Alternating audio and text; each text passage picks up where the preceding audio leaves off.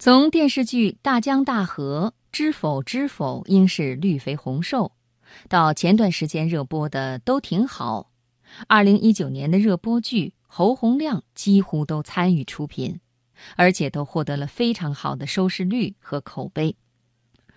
由侯洪亮经手的作品为什么能够一直延续着叫座的传统？他和他的团队有着怎样的价值观呢？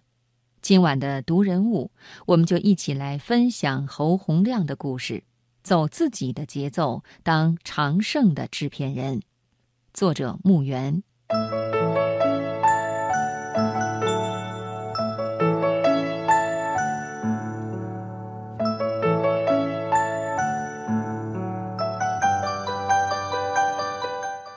从一九九二年入行，侯洪亮先后当过摄像。导演、制片人，经手的作品屡获大奖，而这一切都得益于他背后强大的团队。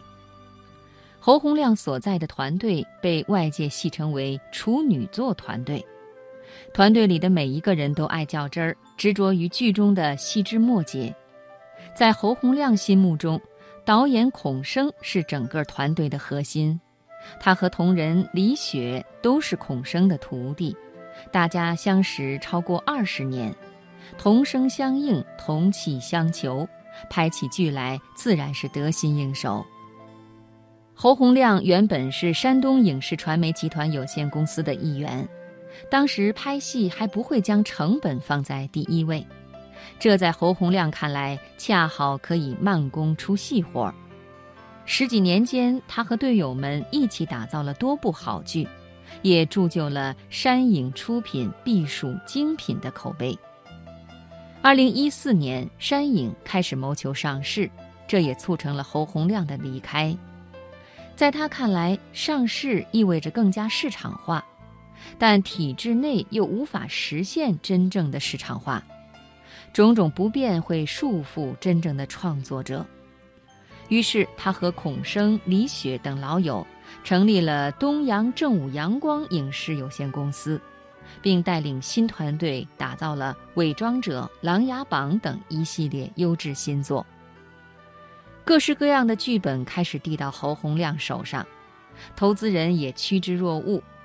侯洪亮团队在海量资源面前表现出极大的克制，有时是因为不想背离创作者的初心，有时则是因为不想重复自己。因为各类资本的涌入，影视圈的节奏变得越来越快，许多剧组习惯于昼夜赶工，拍剧就是烧钱，当然拍得越快越好。但侯洪亮带领团队依然保持着慢慢拍剧的老习惯。早在2015年，侯洪亮就拿下了《大江大河》的版权，但直到2018年年底，这部剧才面世，期间都在筹备。剧组力求逼真，花费了庞大的美术布景成本，在安徽实地搭建出一个上世纪七十年代的村落，精细还原了几十年前的生活环境。他说：“许多人都在催促快点儿，但我们快不了，我们必须把专业性做足，因为专业性不够，我们会被观众看不起，这会是从业者一辈子的耻辱。”由侯洪亮经手的作品一直延续着叫座的传统。他近年来的几部新剧，不管是历史题材还是主旋律题材，都颇受年轻观众好评。就连侯洪亮读大学的儿子也成了他的剧迷。侯洪亮在家为《大江大河》审片的时候，他的儿子瞟了一眼画面，说：“这样的剧会有人看吗？反正我是不会看。”结果呢？他后来不仅看了，还追完了全剧。盛誉之下，侯洪亮却深深惶恐。他说：“有时候剧播完了，你会发现各个行业的人都会来找你，你就变成一个资源了。大家都希望和你一起再去获得更大的资源。”这种感觉让侯洪亮很不自在。有一个月，侯洪亮频繁见人，洽谈着各种各样的事，但整个人莫名烦躁。